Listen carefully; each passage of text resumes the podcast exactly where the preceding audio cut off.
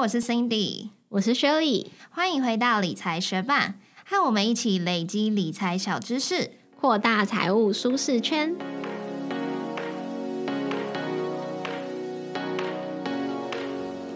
在节目开始之前，我们要来分享一则学伴在 Apple Podcast 的留言。他的名字是 Reborn 八八一八，他说很喜欢你们口齿清晰的理论说明及分析，对于一个经济学门外汉的我来说有很大的注意。加油加油！谢谢这位 Reborn 八八一八的学伴特地到 Apple Podcast 为我们留下五颗星，超级感谢你的。那我们今天也请了一位非常口齿清晰的律师来跟我们分享遗嘱相关的内容，希望对你也有莫大的帮助哦。那也谢谢正在收听的你，节目准备开始哦。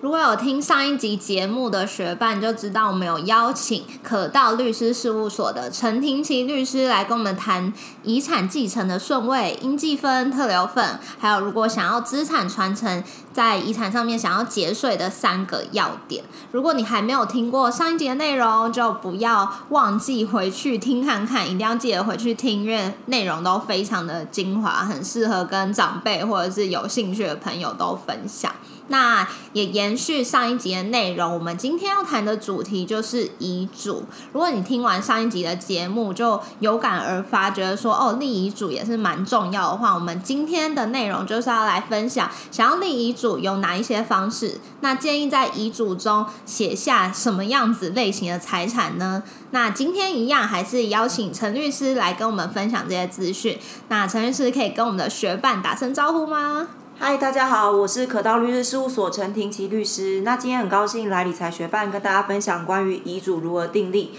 那今天的内容呢，之后也会有文字整理在网站上面。大家如果有其他疑问的话，可以在网站上留言，或是加我个人赖账号询问。非常感谢陈律师又来支援我们的节目，真的是我们理财学伴之友。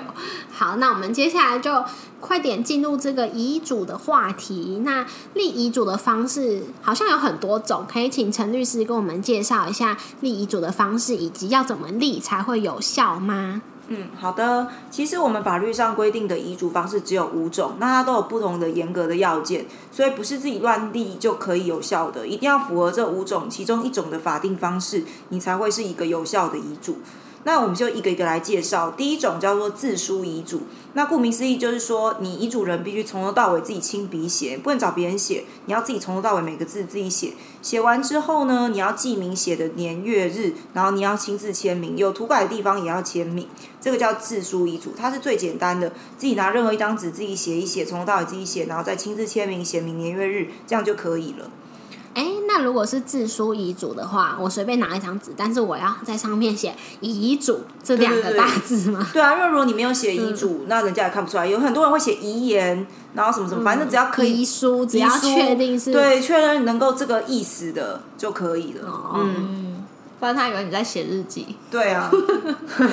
还有其他种方式可以立遗嘱吗？第二个方式就是公证遗嘱，它是比较慎重的，因为还有公证人的公证。然后遗嘱人呢他会去口述口述他遗嘱内容，然后由公证人进行笔记，然后宣读讲解遗嘱人的意思，然后并记明年月日，然后由公证人跟另外两名见证人还有遗嘱人同时在这个遗嘱上面签名。那因为公证遗嘱呢，涉及公证人进行公证，有法律的效力更会。更强，因为等于说你不是自己一个人写一写，你还有其他两个见证人，甚至公证人都有看过这样的内容，所以它的效力通常是比较不容易被推翻的，也比较不容易被主张遗嘱无效。因为比如说你自书遗嘱，有些人会觉得说，哎，这个笔迹可能不是遗嘱人本人的，可能是别人写的，然后到时候就会有吵说遗嘱真伪的问题，是伪造的啦，是是不是怎么样模仿笔迹啦？那就到时候会进行要笔迹鉴定。可是公证遗嘱的话，因为他必须要到公证面前嘛，那公证一定会确认这个人。的身份，所以是比较不可能会有遗嘱无效或假冒的情形。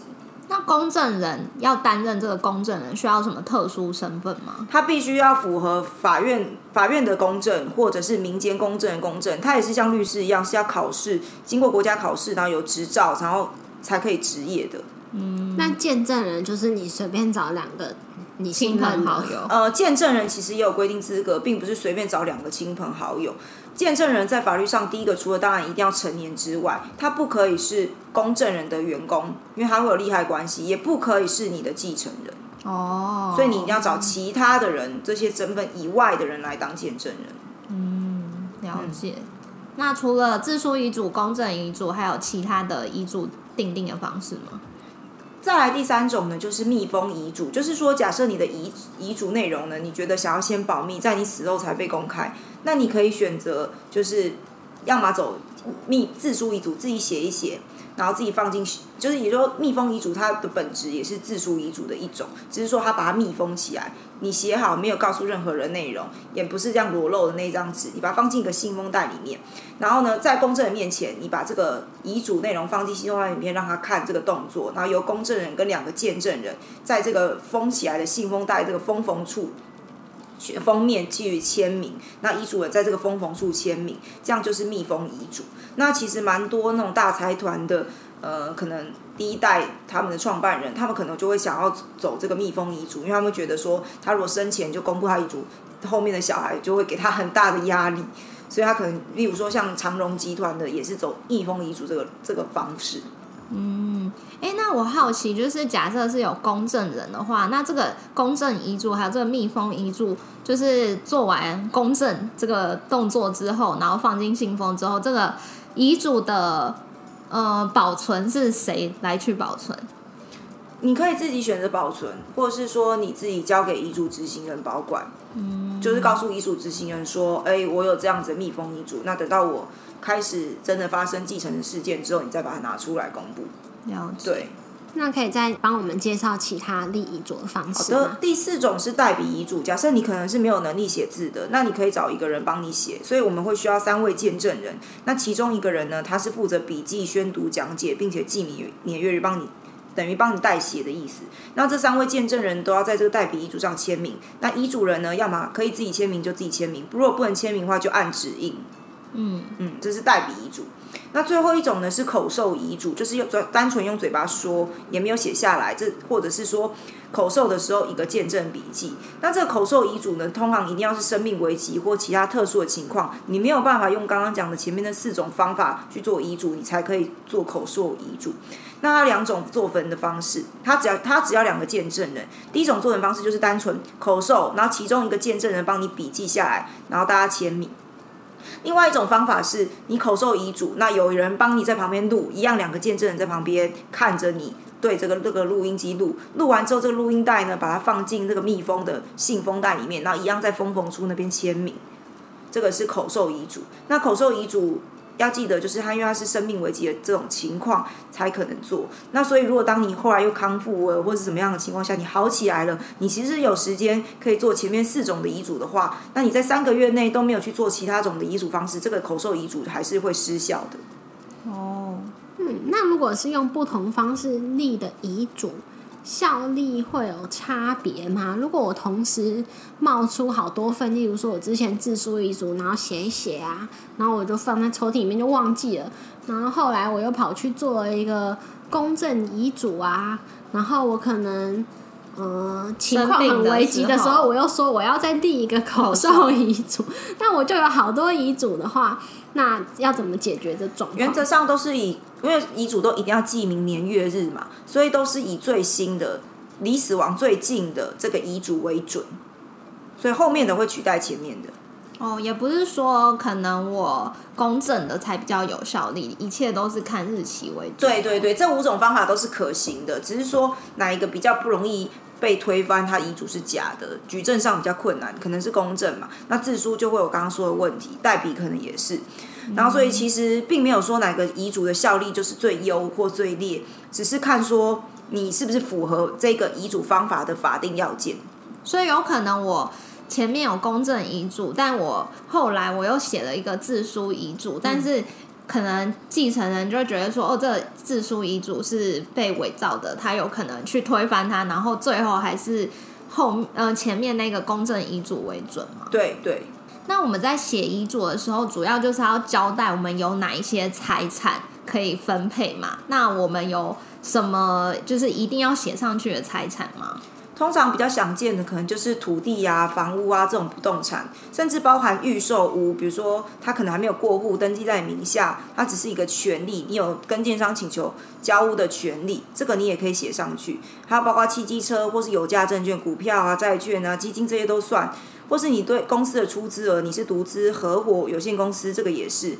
或是包含你在金融机构的资产，银行啊、邮局啊、农会啊。或是其他的保单，甚至你对朋友的借款债权，或是其他的民间债权，或者说你的财产其实是你的，可是没有登记在你名下，你有没有建名登记的情况？或者说你有没有生前赠与给子孙的财产？比如说，假设你的小孩因为结婚，那所以你先给他投几款，然后或是因为分居，因为你小孩独立长大要分家出去，或是小孩开公司而赠与，这个赠与的部分其实是在法律上是规定呃要归扣的。当然你也可以主张不归扣，就是说哦，这等于是我呃财产的资产就是遗产的事先规划，等于说我已经先分给小孩了，那这个部分当然也是遗产的一部分，就会要扣回来。所以你的意思是说，如果今天假设我妈她先用赠与的方式把这个房子，把某一间房子送给了我，然后在有一天如果要分配财产的时候，其实等于你先拿了哦，然后就你的份那个应继份啊，就是会以那个也要加进去。对，就是所以我在。之后要分的那个当下，应该会是分到比较少，因为我已经用赠与的方式先取得。他要注意他的赠与的原因是什么？是单纯送给你，还是是因为你结婚分居营业的赠与？一定要是结婚分居营业的赠与才会归口。哦，嗯，所以所以如果单纯哦爽啊，我家大业大，我就送你啊，不是因为结婚分居营分居就是分家的概念，长大独立出去分居营业营业就是你要开公司要干嘛，或者你要创业。不是因为这三个原因的赠与就没有没有这个问题。当然，如果你就算是结婚分居营业，你不想要这个孩子将来被归扣，这个也是可以的。那你就要在遗嘱表明哦，避免他的可能兄弟姐妹说：“哎，你这样扣掉。”对你当时就是你结婚，你当时就是打长大离家拿了这些钱。真心偏爱他，你就要把你的偏爱记明清楚。对对对对对。了解。然后你自己本身有没有借款投资的情况？你有没有债务的问题？有没有想要排除继承权？有没有丧失继承权的事由？你要表示的，或是子孙有没有债务问题？财产管理不佳，你会担心的，可能要考量做信托、遗嘱信托，或是有没有其他节税考量？这些其实你都可以在遗嘱里面交代清楚。广告一下，理财学办也有 Instagram 喽，快去 Instagram 搜寻理财学办，follow 我们，获得更多理财小知识吧。那除了刚刚上面讲到的不动产啊、呃有价证券啊、呃土地啊等等这些，还有没有什么是需要写在遗嘱上面的内容呢？我们遗嘱的内容其实可以分成两块，一个是财产方面，一个是身份关系方面。财产就是我刚刚讲，比如说像你那些财产如何分配，你应继份的指定，甚至说你想要把财产给继承以外的人，就是送给别人，比如说你可能捐给基金会。或是捐给你最后生前没有结婚的伴侣，然后这是遗赠，用遗赠的方式去处理，或者是说你的遗产不想要大家分掉分家，就遗产分割的禁止，可以指定一定期间内他们都不可以分家，不可以分割，大家必须共有。或者是有其他的捐助的行为，或是遗嘱信托的行为，这些都是可以内立立立在遗嘱里面。这是关于财产的部分。那身份的话，就是指说，比如说，假设身呃身份就是指法律关系、法律的亲子关系，或是法律的呃各种的亲属关系。例如说，我有小孩，那我可能。还年轻，我小孩还小，但是我走了之后，他和小孩就会变成前夫或前妻的，那我其实都不放心他们来照顾这个小孩，那我也可以在遗嘱里面先指定监护权人，然后呢，或者是说我我其实有私生子、私生女，但是我在生前在世的时候不敢让他回家认祖归宗，那我在遗嘱的时候也可以交代那个某某某其实就是我的小孩，我要认领他，或者是说我假设。就是我我的那个遗嘱啊，我也可以指定那个监护权人。刚刚我们有讲小朋友的监护权人可以去指定，还有包括说，比如说假设我是我是当大人的监护权人，比如说我可能是当我爸爸妈妈，就是就是他们已经年迈了，那他们失智有这些情况，那我是当他监护权人。可是我怕我走了，那我的兄弟姐妹他去当父母监护权人，也会不会善待父母？可能是搞不好我的太太反而对我的。那个父母比较好，所以我可以指定我太太当监护权人，这都有可能。嗯，哎、可是我还蛮好奇，就是刚刚说的那个认领的行为，嗯就是可能有私生子的状况。对，那这样子他在遗嘱上面就是突然就是说，哦，我其实在外有一个儿子，那这个儿就是突然被写在遗嘱上面，这个儿子也是有他的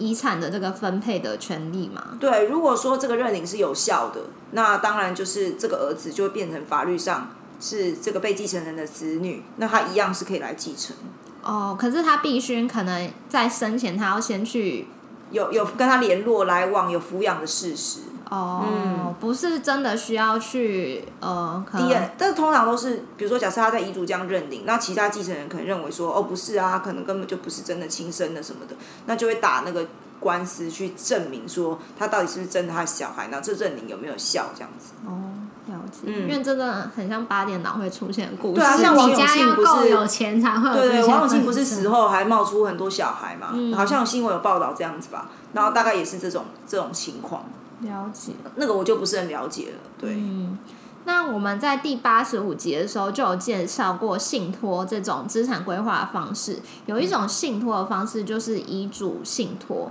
可以请陈律师针对遗嘱信托跟我们介绍一下吗？好的，信托其实就是把你的资产呢交由那个受托人去管理，那你会移转你的资产给受托人，然后受托人依照你们信托的契约内容呢进行就是财产的管理跟规划。所以你如果要做遗嘱信托的话，你可能就要想的是说，那个每年支付的管理费是不是划算的，以及你这个遗嘱信托的目的是什么？你希望达成怎么样目的？然后符不符合你需求？你就要列在这个遗嘱信托的契约里面。那其实这部分好像你们之前节目有介绍过信托的资产规划，就可以去参考那边内容。那刚刚 Cindy 问到说遗嘱的保存要怎么进行的时候，你有提到过其中一种方式是放在遗嘱执行人那边。那等到有继承这件事情要发生的时候，遗嘱执行人再带着遗嘱跑出来嘛？陈律师，你可以再更仔细的介绍一下遗嘱执行人的身份跟任务吗？好，即使留下遗嘱啊，也许你的继承人没有想要遵守这个遗嘱，或者他们自己讲好怎么分，那等于说你的遗嘱就白立了嘛，没有人要遵照你的遗愿去遵守，或者说你自己很希望说，我明明就希望树葬、海葬这种环保的殡葬方式，但是你的家族就认为说，哦，一定要传统的土葬，要有人要看风水啊，你坟上的的那个墓啊要很气派啊，整个家族才会兴旺。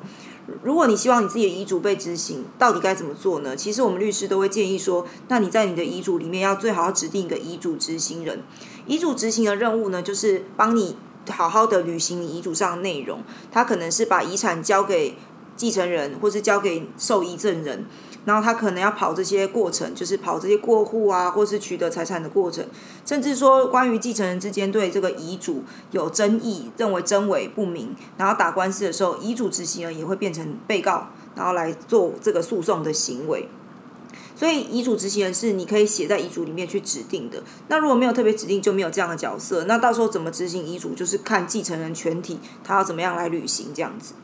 那遗嘱执行人也需要必备什么样特殊的身份才能当这个遗嘱执行人吗？只要是成年人，头脑正常都可以。其实没有一定的身份，你要举证，你要举指定一个那个继承人，某一个继承人当遗嘱执行人是可以的。哦，那你要指定他，你要确认他愿意当啊。如果他不想当，也也有可能不当。比如说，假设你在遗嘱里面指定某一个遗嘱执行人，可是遗嘱执行人在交付这些财遗产的时候，他都要先帮忙完税，他才有办法过户。那你可能没有留下什么现金让他完税，那没有人会笨到自己掏自己口袋的钱帮人家缴税，然后去帮人家过户啊。所以你可能就要把这些税务的费用、必要费用、执行遗嘱的费用都留留在这个遗嘱里面，先先让遗嘱执行人可以去取得。比如说你要诉账，你要什么账，那也是需要钱的、都要留给留给遗嘱执行人财源去处理遗嘱的内容。那陈律师他有提供我们一份自书遗嘱的范例啊，如果学伴听完上面的内容就觉得啊、我想要起心动念来写看看自己的遗嘱的话，就很欢迎你上我们的部落格文字稿去看看。就是它是一份蛮完整的范例，你只要照抄，然后填下自己的资料的话，你也可以完成一份要件完整的遗嘱。那如果你觉得你的案例可能很特殊啊，你真的有想要进一步咨询的话，那也可以透过我们的资讯栏的联络方式找到陈律师，请求他的协助哦。那我们就来看一下这个范例的部分啊，比如说我们可以看到说，我这边举例是写说遗嘱立遗嘱人某某某，民国差年差月差日生，身份证号圈圈圈。那我今天要立自书遗嘱内容如下哦，不动产部分位于叉叉区叉叉段叉叉号土地。几门牌坊，因为很多人会写什么房屋一间，那房屋一间，房屋不可能飘在半空中啊，所以你记得坐落基地也要写上去，不然的话呢，那坐落基地就就变成说还是大家共有，那房屋就没给某个人，所以要写清楚。然后动产的部分，比如说什么银行账户的股票，什么什么银行账户的存款都归谁继承，这也可以的。然后你要指定某某某某某某是民国差年差月差日生，身份证整个为遗嘱执行人。那这个遗嘱执行人，你也可以帮他定报酬，比如说他可以完成之后，他可以领你遗产的几 percent 报酬，或者说你早就事先给好钱了，因为有钱比较会有人认真帮你做事嘛。那如果你没有给他钱，搞不好你算遗嘱执行，他当遗嘱执行人，最后他不当，那也没有用啊。你你你也没办法强迫他当，然后在遗产的分配怎么分配，然后立遗嘱人圈圈圈亲自签名，然后中华民国差年差月差日这样子，这就是大概简单的自书遗嘱的范例。那我们的学伴也有针对遗嘱有提问，他问说，如果被继承人是限制行为能力或是无行为能力人的话，根本就没有立遗嘱的能力，他的孩子已经吵成一团，应该要怎么做？限制行为能力人还是可以立遗嘱的，只要年满十六岁以上，然后他在立遗嘱的当下头脑是清楚的，那这样还是可以立遗嘱。那无行为能力的人就没有办法立遗嘱了，所以你就要变在自己变成无行为能力之前，就要先想到说要立遗嘱。如果等到等到那时候才来，那是已经来不及了。嗯，了解。另外也有学伴也提问说，假设他就是单身无子女或无继承的人，他应该要怎么样去制定遗嘱？就看你想要把你的遗产留给谁，可能是留给你宗教信仰的团体，或是你身边没有结婚的伴侣，这些都可以。那你就是走遗赠的方式去处理这样子。如果你没有人继承的话，你才就是归国有，不然你就是要把它赠与或捐赠出去，不然就是在生前把它花光。遗赠的部分也有免税额的限制，遗赠的部分就是跟赠与税一样。了解。嗯，嗯好，那听完今天陈律师分享的内容，大家应该也知道，如果你真的想要列遗嘱的话，有五种方式可以去。写下你的遗嘱，那你在你的遗嘱中要交代的财产有哪些？你的土地啊，你的房子啊，你的汽机车啊，你有没有借款啊？还是说你有没有什么私生子团想要在你的遗嘱上面列出来，都可以写在上面。另外，如果你想要确保你的遗嘱有被好好的执行，最好也去写下一个遗嘱执行人，然后来请他帮你完成你的遗嘱内容。那如果大家真的听完这些内容，对于呃自己写下一份遗嘱有兴趣的话，陈律师有提供我们一份自述遗嘱的范例，都会放在我们的部落格文字稿上面。那我们就再度谢谢陈律师的时间，因为他今天跟上一集都花了非常多时间来帮我们整理资料，分享这些平常是在付费讲座中才可以得到的资讯哦。谢谢你在忙碌的生活中愿意播出时间来和我们一起学习。如果你愿意支持我们，继续把理财学伴做得更好，邀请你在 Apple Podcast 帮我们打新留言，让这个节目被更多人听见。同时，也欢迎你到 Instagram 搜寻理财学伴，找到我们来跟我们聊一聊。如果你身边有想一起学习投资理财的朋友，欢迎你将理财学伴分享给他们。我们的网站上会有文字版整理，想要收藏或是回顾，都欢迎你上去看看。网址是 moneymate 点 space 斜线遗嘱。拼法是 M O N E Y M A T E 点 S P A C E 斜线遗嘱，也可以从节目简介中找到网址哦。理财学霸，我们下次见，拜。你们大学的时候体育课都修什么？我有修柔道课，然后我就跟我一个好朋友去，然后我们就在那边互摔。所以你现在是会柔道，但不会啊，只修一学期怎么会？我们就只是就是老师会教教我们一些非常简单的步骤，比如说可能要摔人，他就会可能说好脚要先站这样，然后再跨一步，然后要怎么样转，然后扒住人家领子跟揪着他某个腰部的衣服之后，把他怎么样子扛到你的一个肩上，然后再甩出去到地方。但是如果你看柔道比赛，你会知道他们在干嘛？不知道。只是老师就会表演，就是很厉害翻滚动作，他就可能从教室一端，然后突然就是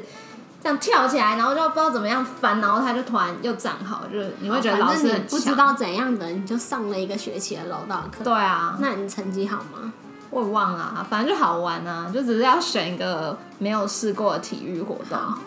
那我们今天的这个来宾陈律师呢？你看他大学时期的体育成绩，你就会觉得，哇，这真的是一个体育健将。对，其实我很不擅长运动，但是我会想办法要拿好的成绩，因为我很在乎申请奖学金。那申请奖学金的话，包含体育成绩也是必须要兼顾的，所以我就会选那种，比如说可以靠练习、靠技巧来获呃获得高分的的项目，比如说像桌球，因为大部分可能是考发球，那你只要发到指定的位置，那其实你可以透过练习来取得好的分数，或者说我会选一些那个老师是男性，那他必又有那种大男人主义，就性别比较不平等的那种老师，因为他如果有大男人主义，他其实会某种程度他的潜意识是认为说女性是需要被保护的，所以他就会设立了一些不公平的得分条件，比如说男生可能需要考呃，假设篮球可能需要上篮几秒钟，三十秒内要能够几颗，可是女生可能就会是五分钟内，然后才两三颗，就会相较之下女生会很容易达到标准，然后他就觉得这样女生就是已经很棒很不错了，我就会修这种老师的课程，然后来让自己拿到高分。嗯，哦。对，然后那时候我们还有一起修一门课，其实这些事情我已经忘记了，是他后来就是陈律师后来提醒我，我才想到的，就是他说我们会故意在体育课之前去吃的很饱再去上体育课，我就想说这样干嘛？哪有这种荒谬的事这？样不是会吐吗？我们我们因为那堂课好像是在礼拜三下午的七八节，那所以然后我们三四呃下午的五六节就是没有没有课程，那五六节就是吃饱饭后的一二节，然后等于它是三四节这样，所以我们那就有一大段空档可以悠闲的吃饭，就是那个时间，所以我们就会那时候我们有流行那个必胜客吃到饱，我们就揪一团同学，大家一起去披萨哈吃到饱，然后吃了披萨吃得很饱之后去上课，都跟老师说我们老师我们肚子不舒服，然后可能在在旁边休息这样子。可是我觉得排球的课好像都还算好得分的，对，因为也是考发球、考运球、考考那个脱球，所以其实考说什么你要比赛要干嘛对，所以我觉得就是考这种需透过练习可以拿到分数的，就比较容易得到高分。我的策略比较不一样。你讲到排球，我就想到一个，因为我就是一个超级不擅长任何任何的球类运动的人，我的眼睛就是抓不到那个球在哪里。然后呢，高中的时候也要考排球，然后过关的条件就是什么连续跟另外一个人互打，这样子接发球一百下就过关，就不能掉到地板上。然后我的秘诀就是去找班上最强的那个人跟我搭档，然后尽管我打怎么烂，但是因为我同学人很好，他就会各就是一直跑去遥远的地方接我那颗球，然后我再随便乱一打，然后他就要再跑去遥远的地方接我那颗球，就过关。但是那种很强的人，他应该都是要跟班上好几个人，他就一直去陪人没有，就是他只能挑一个对象那。个珍贵的名额就就给我这么好哦然后我的当时高中的好朋友就很生气，他就觉得我也不知道，小朋友就是常常会想要，你不是我最好朋友，你怎么不跟我同一队这样？对啊但我心里就觉得想说。拜托，我们两个都烂成这样，我们两个同队，我们是要何年何月才能过关？我们当然是找就是更厉害的自己去配对啊。哦。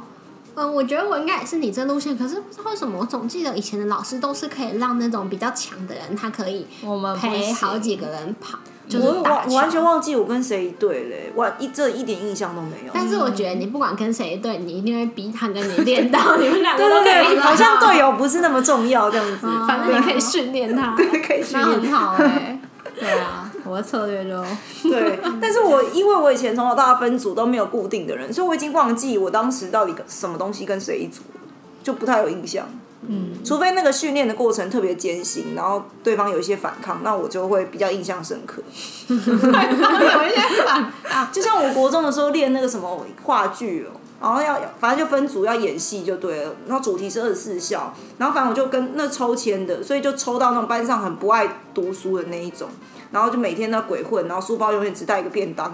然后可是那种人其实他他只是没有表现的舞台，所以我就让他当主角。我我让他当主角，让他觉得他自己是被重，他是很重要的，他必须留下练习。然后加上那种人通常也比较没有什么面子问题，比较放得开，所以他当主角效果是会好的。然后那时候放学我都会去拦截他们的书包，让他们没有办法逃走，可以留下来练习，然后才能回家你好。认真哦。对，这 这个我就会有印象，其他我反而就没什么印象。哦嗯，因为我国中是念私立学校，又很少那种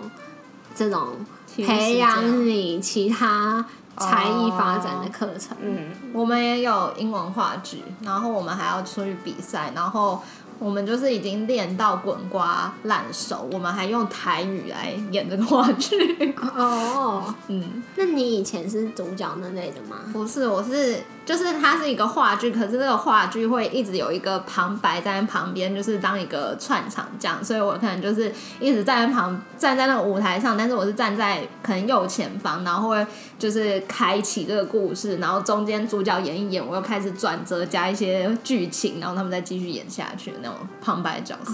所以你现在的这些 podcast 主持人的技巧，也可以算是从国中的时候 对我开始练习。对，因为小时候就是各种老师都会派我去做一些什么演讲的东西，虽然我没有很爱，就是我台语不是超烂的，然后我还是会被班上代表去参加台语演讲！然后我就很辛苦，我就不会讲台语，然后我回家就是我爸要帮我学。难道没有更？会讲台语的同学？我觉得就有啊，但我不知道为什么就他们是要讲不想他就是老师眼中的大红人。哦，对啊，我就我就觉得可以找那种适合我也觉得这样很好、对啊，对啊，没有没有，那时候我们班上派两个人，一个人就很会讲台语，我就是去共估啦。啊，我不知道为什么到底要派我，我很累。对啊，